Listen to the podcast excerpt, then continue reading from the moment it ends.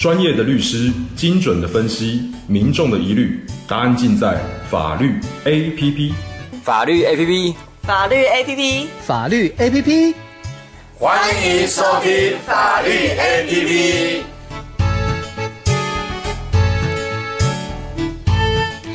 又到了我们法律 APP 的单元了。那今天单元中呢，很高兴邀请到的是我们民典法律事务所啊，也就是我们法律辅助基金会新竹分会辅助律师，我们的张婉娟张律师来到我们的节目现场。张律师您好，大家好。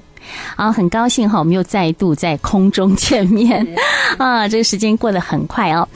好，今天呢啊，我们要邀请张律师来到节目当中哦。同样，我们八月份呢要谈的一样哈，是这个不动产的知识月。刚跟这个律师聊了一下，说不动产的议题其实蛮多的哈。那我们今天八月呢，还是安排哈这个律师到现场来跟大家说一下这个不动产的这个相关的一些知识。那今天呢，邀请到律师啊，我们来谈一谈这个房屋漏水。其实哦，不管是买房子或是租房子哦，或是只要是这个中古房子，好像大概都会碰到这样漏水的问题，那如果遇到漏水的问题啊，怎么办呢？哈，有没有这样子的案例故事跟我们分享一下呢？好，那我们今天要分享的案例，其实就是我们比较常见的，就是房子呢，它住久了，就像人的身体会生病，嗯、那房子住久了，它其实也会老旧。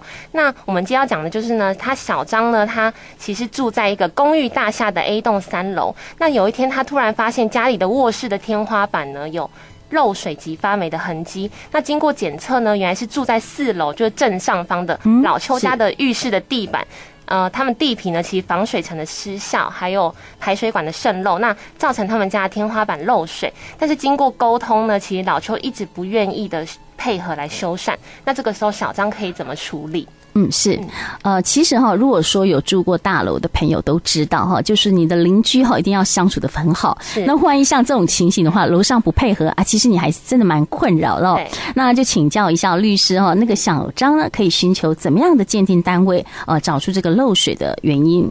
好，那一般我们比较常见的呢，也是价格比较亲民的做法，就是呃，找土木师傅，就是我们所谓的抓漏师傅。那找这个私人经营的水土师傅呢，先来抓漏，那价钱可能是免费，那也可能是几百元的场刊费。嗯，哦，然后这个时候可以先找这个师傅呢，来看一下到底是哪边的管线破裂，或是什么原因导致漏水。那也可以直接找更专业的单位，也就是通常在诉讼上法院会嘱托的鉴定单位。那例如呢，各地区都有建筑师工会，那像我们新竹就有新竹市建筑师工会，然后新竹县建筑师工会，那也有各地区的土木技师工会，那甚至呢，我们在判决上也有看过呢，台湾营建防水技术协进会这个来进行鉴定。那这些单位呢，其实他们都会因为价格老实说比较高，那他也会详尽记载鉴定方式还有过程，那会将这个鉴定结果呢来出具报告。所以这个这些鉴定单位，我们刚刚说的就是都比较具有高度的专业性，但是相对的费用也会比较高，那几乎是以万。计价，那有时候大家会询问说，那究竟要选择何者会比较好？那其实我们没有确定的答案哦，因为一般民间的土木师傅呢，也许没有。比刚刚我我们讲到的鉴定单位那么的专业，但是因为他们其实也有相当的经验，所以他们的说法、说明及看法其实也有相当程度的参考。有时候可以民众可以当做是一个呃测风向或是试水温的一个行动。那如果以本案例的故事来说，如果土木师傅他去认为说导致漏水的原因有可能就是四楼房屋的瑕疵，那小张其实就有相当的依据和把握，可以请住在四楼的老邱来一起出面共商解决办法。法，或是两边呢，其实可以一起再找一个呃，双方都相信的土木师傅啦，或是再找一个更健更专业的鉴定单位，再做一次正式的鉴定，并且呢，甚至可以去呃乡镇市公所啊，或是法院申请调解。那幸运的话，也许就不用进入诉讼了。嗯，对。是。那就算老邱今天不出面协调也没关系，那至少以后进入诉讼，小张至少他可以知道说他以后未来可能要提告的人是谁。嗯哼。但是因为一旦进入诉讼，对，因为小张他是原告嘛，他所以要负有举证责任。那他必须要很明确的举证，就是老邱家害他漏水的。嗯、那这个时候，他既然担任原告，他这个时候一定要支出先带电，我们所谓的带电专业的鉴定费用。嗯、那为什么呢？因为呢，其实不管是原告或被告，或是法官也好，他们其实都不是呃土木专业的、土木工程专业的，因为术业有专攻。对，所以只要跟漏水的修缮呢，或是损害赔偿有关的案件呢，百分之九十九以上一定会进入这个鉴定程序。那法院呢，他会寻求两边的意见，或是法官他直接依职权嘱托具有公信力的鉴定单位，就是刚刚提到的建筑施工会，或是土木技师工会等等。那这个时候，我们可能又会问：可以不进入诉讼以前就找这些具有高度专业的建筑师工会或是土木技师工会来鉴定吗？其实是可以的，因为呢，不但在诉讼前呢，我们可以更正确而且更有把握的知道漏水原因。那就算之后进入了诉讼，因为这些都是具有公信力的单位，那如果这个结果其实是对小张有利的，那小张也可以在诉讼的时候就把他进入诉讼前呢就已经鉴定的这个报告，在诉讼中提出，那法官就会就这个诉讼以前就有的鉴定。报告作为有力的证据当做参考，那通常就不会再要求小张要再额外负担一大笔的鉴定费用来鉴定，不然就是一大笔的开销。那这个时候就会问说，那。难道老邱他要对这个之前就做好的鉴定报告，他要照单全收吗？对，其实也不是。他他呢，他可以去针对这个他认为鉴定报告有问题、有疑虑的地方，他其实可以提出质疑。那请法官就这部分质疑的地方呢，再用函询的方式去函询原鉴定单位，来请他们做补充或是说明。那甚至老邱呢，他也可以再请法官呢传唤当初做这个鉴定报告的。鉴定人，然后来出庭，然后就他的质疑来做补充或是说明。对，是。所以说，我觉得诉讼前花费这个鉴定费用没有问题，因为呢，在法官他其实之后也会认为说，哎，这个之前的花费呢，它是基于主张合呃主张合理权利的必要支出，也就是说。在小张的立场就是我家漏水了，那我要知道找到谁负责，这个是必要的。所以说，这个必要支出的鉴定费用也可以向老邱一并的请求赔偿。嗯，是。那想要知道的是哈，一般民众会想说，哎，呃，像这个案例里边哈，小张他呃已经鉴定完了，那接着要修缮的时候，嗯，那如果说这个老邱他不配合，或是没有办法顺利带这个修缮人员进入老邱的房屋里边进行修缮的话，怎么办？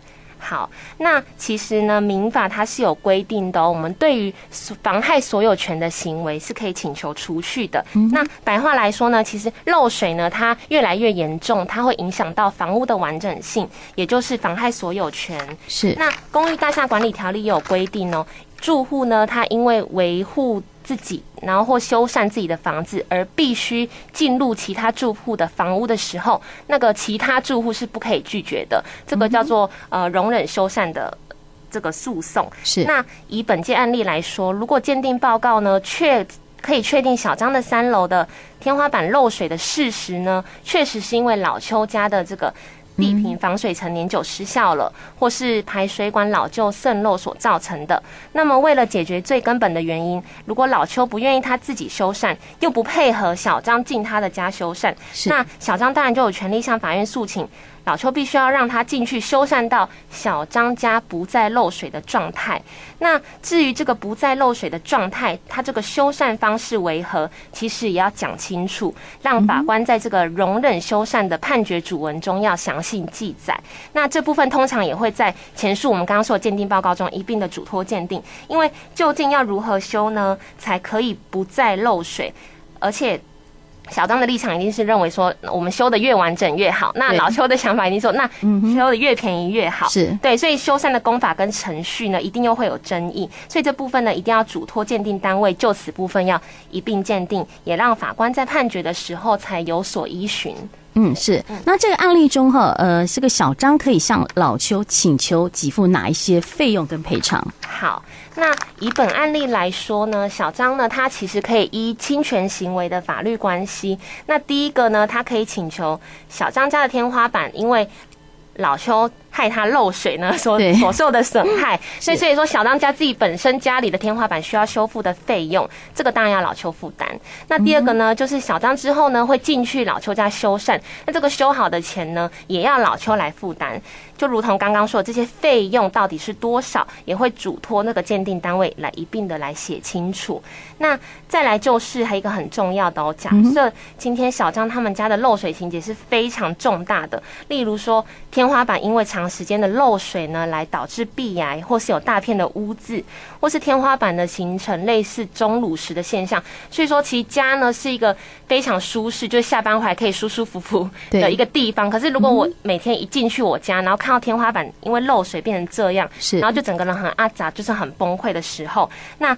表示呢，因为这个老邱不一直不愿意配合修缮，导致小张的房屋因为漏水造成的损害扩大。客观上呢，其实已经可以认定说已经侵害小张的生活品质喽。精神赔偿，对，没错，对，就是精神赔偿。所以这部分呢，小张又可以向老邱额外请求精神赔偿。对，那附带一提哦，那像这种精神赔偿，小张要如何来主张说？是老邱长期不配合那种消极态度所导致的。对，其实会可以建议说，纯正信函是一个很好的工具，因为呢，纯正信函呢，它是呃反走过必留下痕迹。那举例来说，如果一年内呢，小张他对于这个漏水啊，已经以纯正信函催告老邱非常多次，那他还是不理他，而且又可以证明这一年来哦，其实损害真的是越来越扩大，然后客观上呢，已经导致了就侵害小张。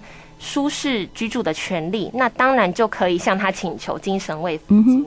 所以这举证哈不需要经过这个精神科医师的判定，只要有写这个存证信函就可以了。当然也可以去看，就是说如果是因为这样子，因为我觉得每个人看到自己的房屋这样就会很忧郁，然后。尤其是想要应该负责的人又去不负责的时候，这个时候客观上，那这样他有去看医生，又可以当做是一个佐证。是对，嗯嗯哼。那针对我们今天哈谈这个房屋漏水的问题啊，其实哎，这真的还蛮烦的。我想请问一下张律师，您是住大楼吗？对，我们是住公寓大厦。对，住这个就很怕跟邻居处不来的话哈，这个就是不好相处的时候，真的是遇到一些问题的话，真的是，啊，人家说远亲不如近邻嘛，所以这个邻居哈真的是非常非常的重要。是。那针对我们今天谈的主题，我们的律师。有没有其他需要补充的呢？好，那最后就是要补充跟大家说，其实房屋老旧啦，它漏水情形其实在所难免的。那遇到了问题，我们就应该正视漏水的问题，然后积极积极的跟邻居共商解决的办法。那其实以今天的案例可以知道说，对于负修缮责任的一方呢，其实如果消极不面对漏水这种情况下，其实是拖越久，损害一定是越大。嗯，对。那未来付出的成本一定也是越多，所以不可以不慎。嘿，对，是啊。那如果说民众遇到有任何这些法律问题的话，要怎么哈跟你们呃做这个法律的咨询呢？好，如果民众有遇到任何法律问题啊，可以就近向各地的法服的分会、法律辅助基金会的分会来申请辅助律师或是法律咨询。那新竹分会的预约电话是零三五二五九八八二。那我们在此谢谢主持人还有听众朋友的收听。嗯，是哈。那也跟大家补充一下，我们的新会址哈也现也是在我们新竹县嘛哈，在这个竹北市县政二路一百零五号。那当然，如果听众朋友们今天收听到我们的节目，对今天主题内容有任何疑问，都欢迎您利用新竹分台简讯快易通零九三四零一一六五二，或是直接上 FB 啊给我们打卡哈按赞，然后在里边留言，我们会将您的问题转达给律师，请律师来回答。那今天再次谢谢我们的张律师，谢谢您。谢谢。